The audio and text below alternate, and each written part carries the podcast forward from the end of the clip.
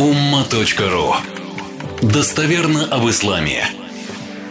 Так, сейчас вот первый вопрос. Что? Не, не, подожди ты, брат. Кто первый год начинает соблюдать пост, это да. Умма.ру в меню пост, по-моему, называется, или месяц Рамадан. Там все подробно. В книге все мусульманском посте все подробно. Пробовать э, еду, пищу вообще никакого, э, никакой проблемы нет. То есть это главное не глотать. Это все ученые об этом говорят, то, что пробовать вы можете. Здесь это тоже как бы со ссылкой с ноской в книге и на материальному.ру это проговаривается. Это можно, это есть. Так, еще какой вопрос? Не, во время пробки нет воды. Ну это же, ну тут. Не, послушайте, мы входим в состояние Рамадана. Как так можно умудриться, что постящийся водитель не имеет с собой бутылку воды? Не бывает такого, быть не может. Нет, не может. Не может. Во-первых, у него вода нет. Вы должны понять, что ифтар водой – это сунна. Да, это не в том смысле, что если вы водой ифтар не сделаете, ваш пост не действительно. Да хоть чем делаете, хоть сухарь, хоть что угодно. Это не важно.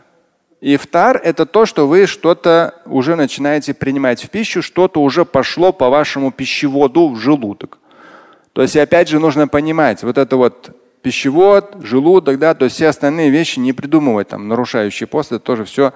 И на ума.ру, что нарушает, что не нарушает, лучше прочитайте этот материал или там в той же самой книге, все мусульманском посте.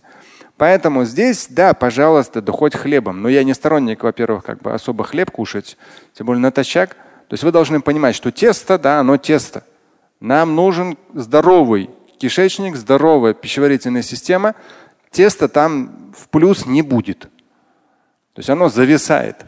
Поэтому мы как раз на ифтар вода, которая все движет, фрукты, овощи, и это клетчатка. То есть фрукты, овощи, там есть элементы, которые не перевариваются, они все двигают. А это тесто, оно там, здесь начинает прилипать и только наоборот усложняет ваше, ваше пищеварение. Но э, водитель, я считаю, что в любом случае, во-первых, у него должна быть бутылка, хотя бы полтора литра, это для того, чтобы на ходу мог совершить омовение. Она наверняка у него постоянно есть. Там в багажнике даже есть, куда ее закрепить, там сбоку где-нибудь. Вот. И э, держать бутылку воды, не знаю, там, у меня даже дети постоянно, когда куда-то не в Рамадан, а вообще там на, на занятия ходят, они одну и ту же бутылку используют, просто из фильтра налили себе воду и берут с собой. То есть, ну это даже ребенок, когда идет на какие-то занятия, он налил воду в бутылку и пошел с этой бутылкой. То здесь тем более уж в Рамадан. Не подумать об этом это неразумно. Не, что касается сахарного диабета, любого другого, часто спрашивают камни такие-то или сахарный диабет. Нужно понимать, что аддину юсрун валяйса биусрин. Постоянно об этом говорю. Религия – это облегчение, а не усложнение. Так говорил пророк, алейхиссалам. Да, э, четко в Коране говорится, для вас в религии нет затруднений. То есть Всевышний не сделал затруднений. На основе этого хадиса, аята и других ученые четко и ясно вывели о том, что вынужденные ситуации включают послабление. Также богословское правило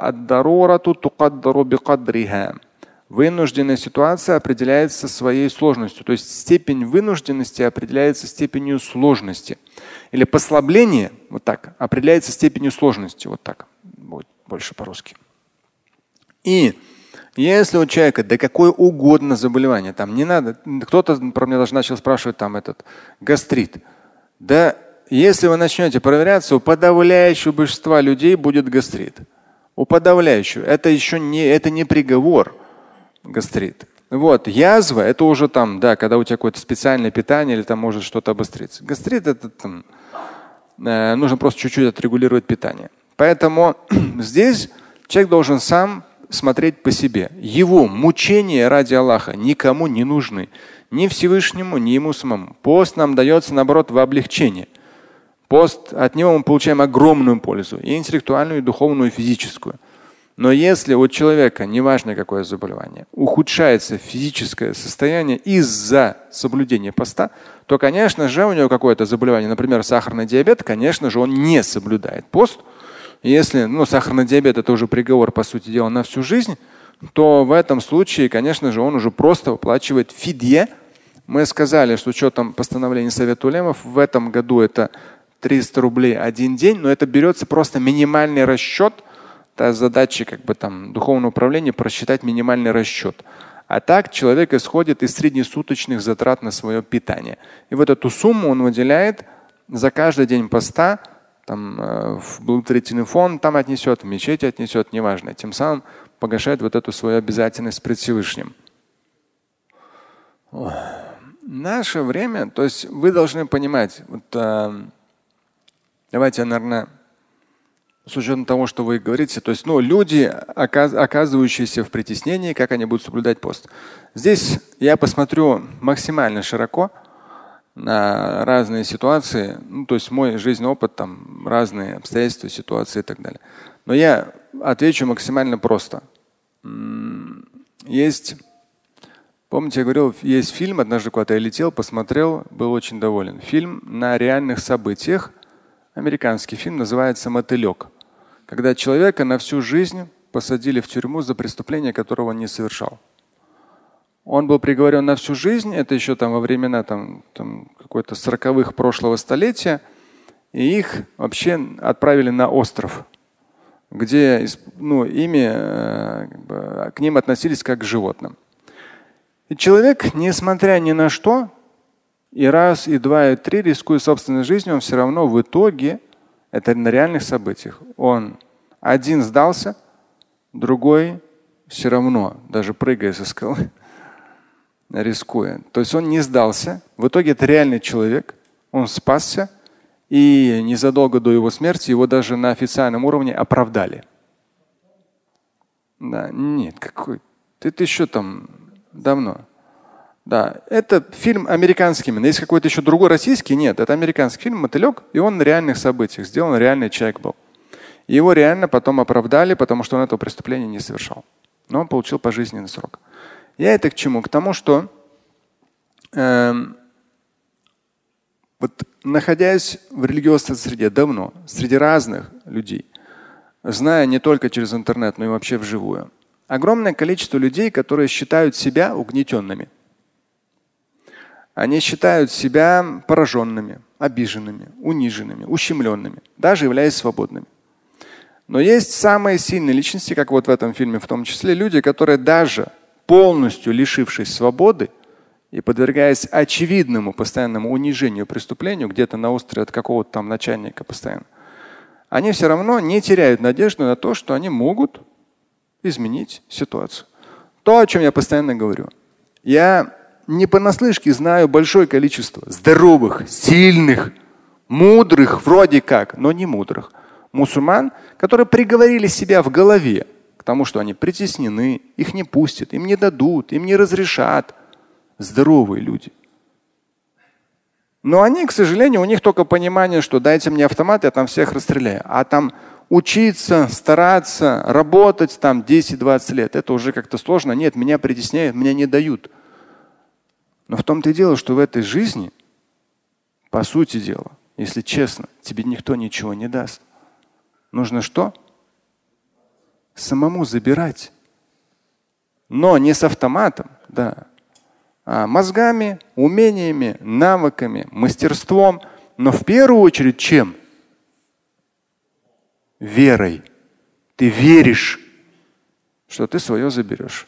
Я понимаю, что это сложно. Я сам живой человек. Да? И даже то, что сейчас в мире там происходит и так далее, и так далее. Я, например, не знал. Оказывается, у нас санкции, у Ирана 3000 с чем-то санкций против Ирана.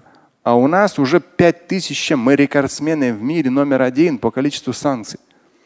Хотим мы того или нет, это давление. И поэтому даже в прошлый раз я говорил, мы отцы, мы мужчины, мы мусульмане. В первую очередь должны верить, должны стараться. То есть, если мы внутренне перестанем верить, ну послушай, тогда кто будет верить? что будет лучше. И кто будет делать, что будет лучше. Поэтому все хорошо, я считаю. У меня бывали периоды очень тяжелых экзаменов, и я соблюдал пост. Тяжелейших экзаменов в Алясхаре. Я помню, когда экзамены закончились, я на всю жизнь как картинку запомнил. То есть я, когда экзамены закончились, я как раз очередной был день поста, это как раз та зима была, а у нас первый семестр-то. И очередной день поста, он заканчивается. Я прям вот как я сел в этот автобус, я просто на себя посмотрел. Я высох. То есть я реально, ну, примерно у меня структура одна и та же, а тут просто вот реально уже мышцы даже уменьшились. То есть организм конкретно себя поглощал, потому что мозг работал на износ по полной программе.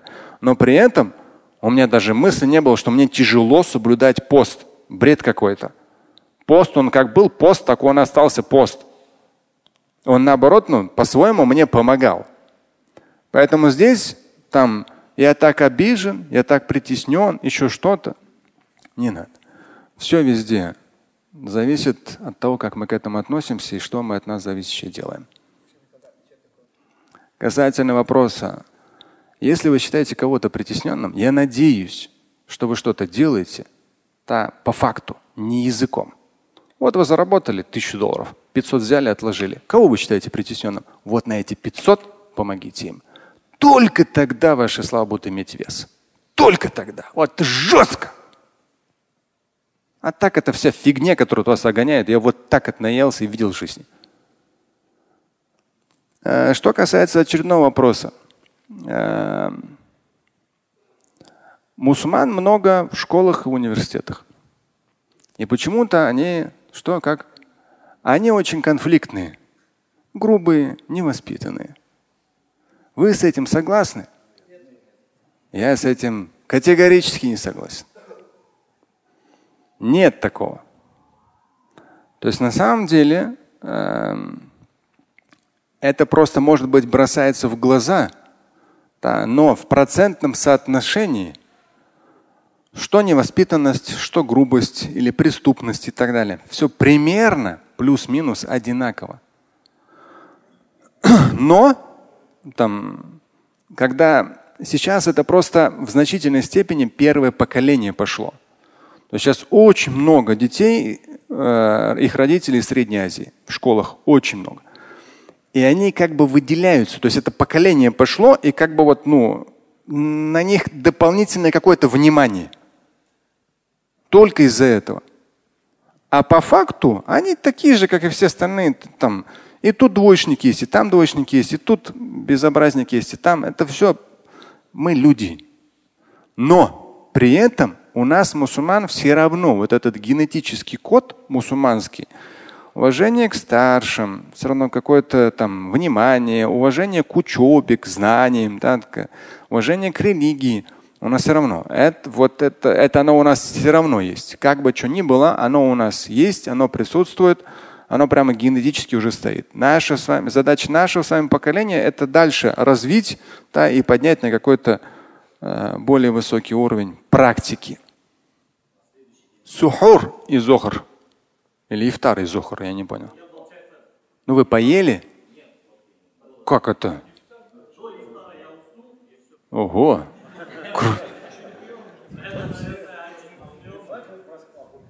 Да, да, все, он проспал до зохра. Ладно, хорошо. И вопрос в чем?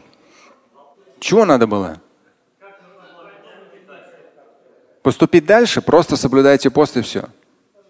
А? Не-не-не, все равно пост считается. Пост считается. То есть человек говорит о том, что в августе, когда ночи у нас были очень короткими, да, я там, честно, уже даже не помню. Например, вот в 9 он приехал домой, еще и втар не наступил. И он заснул, никого не было, кто бы его разбудил, и он проснулся только, надо же столько проспать, на следующий день на полуденную молитву, ну, примерно в 12, то есть он проспал 15 часов. Но, видно, сильно переутомился. То есть человек говорит, вот здесь получается ни ифтара я не сделал, ни сухора я не сделал. На действительность поста это не влияет. Дальше продолжаете. А что? Вам ничего не мешает дальше продолжать. Вы дальше продолжаете э, да? Не, во время. Да, мы же сказали сегодня хадис цитировали. Мы сегодня цитировали хадис. Вот каля, там даже сам глагол, это кайлюля, дневной сон. Одна, то есть вопрос был, можно ли во время поста спать. Пророк, алейхиссалату вассалам, во время, то есть вообще всегда это сунна, кайлюля, дневной сон. Дневной сон – сунна. С точки зрения обычной практики повседневной, это после обеда наиболее практично. Эм, что касается Рамадана, то здесь нет обеда, но есть как раз просто биоритмы человека. Они снижаются. Это как раз сонливое состояние в час, в два дня. Это и называется как раз дневной сон. Там много спать не надо, просто там полчаса, максимум час вас полностью восстанавливает. Это есть четко в сунне. Вопрос, который порой задают, то, что если человек проспал весь день, да, то есть, к сожалению, в арабском мире такое бывает, люди ну, нездоровым образом относятся. Ну, часто, как я сказал, ночью они там совсем не спят, а потом целый день спят.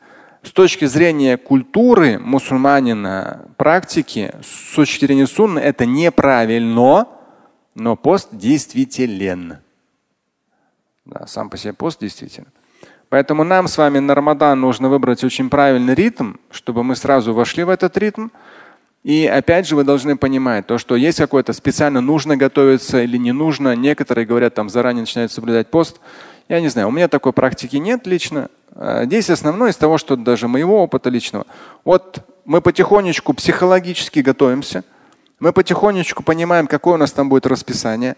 И вот день поста, то есть получается первый травих, следующая пятница, первый день поста, следующая суббота. И мы уже с пятницы травих начали, и мы уже ставим четкое расписание. Вот здесь это едим, тут это едим, тут вот этот ночной сон, тут чуть-чуть дневного сна. Мы вставимся в, рас, в расписание, намерение делаем. Ну, хотите верьте, хотите нет. Один-два дня вы сами это знаете. Все, организм полностью перестраивается. Никаких. Если кишечник правильно работает, у вас никаких там головных болей не будет. И все, его вот так вот двигаемся. Все, никаких специальных подготовок не надо. Только просто обычный мысленный настрой. Слушать и читать Шамиля Аляутдинова вы можете на сайте umma.ru. Стать участником семинара Шамиля Аляутдинова вы можете на сайте триллионер.life.